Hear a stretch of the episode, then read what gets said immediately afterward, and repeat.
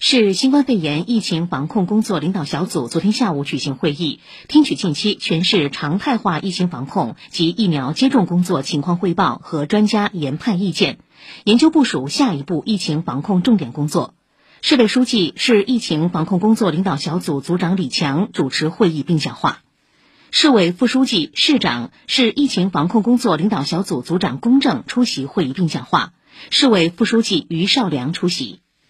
会议指出，要深入贯彻落实习近平总书记重要讲话和指示批示精神，始终保持清醒冷静，坚决杜绝麻痹大意，以镇定沉着的应对、迅速精准的措施、严密务实的管理，毫不放松抓好外防输入、内防反弹各项工作。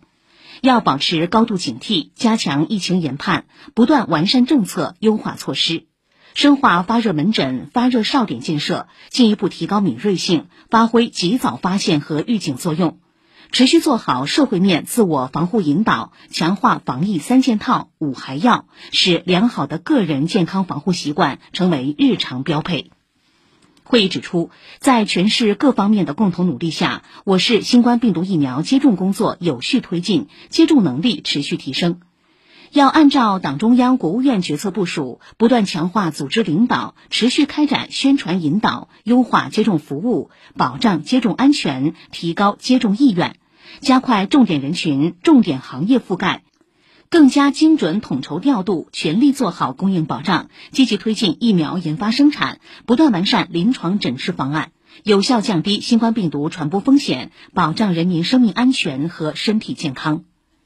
会议指出。重大活动疫情防控工作要强化底线思维，优化防控标准，做到思想准备、预案演练、防控手势、落实责任环环相扣。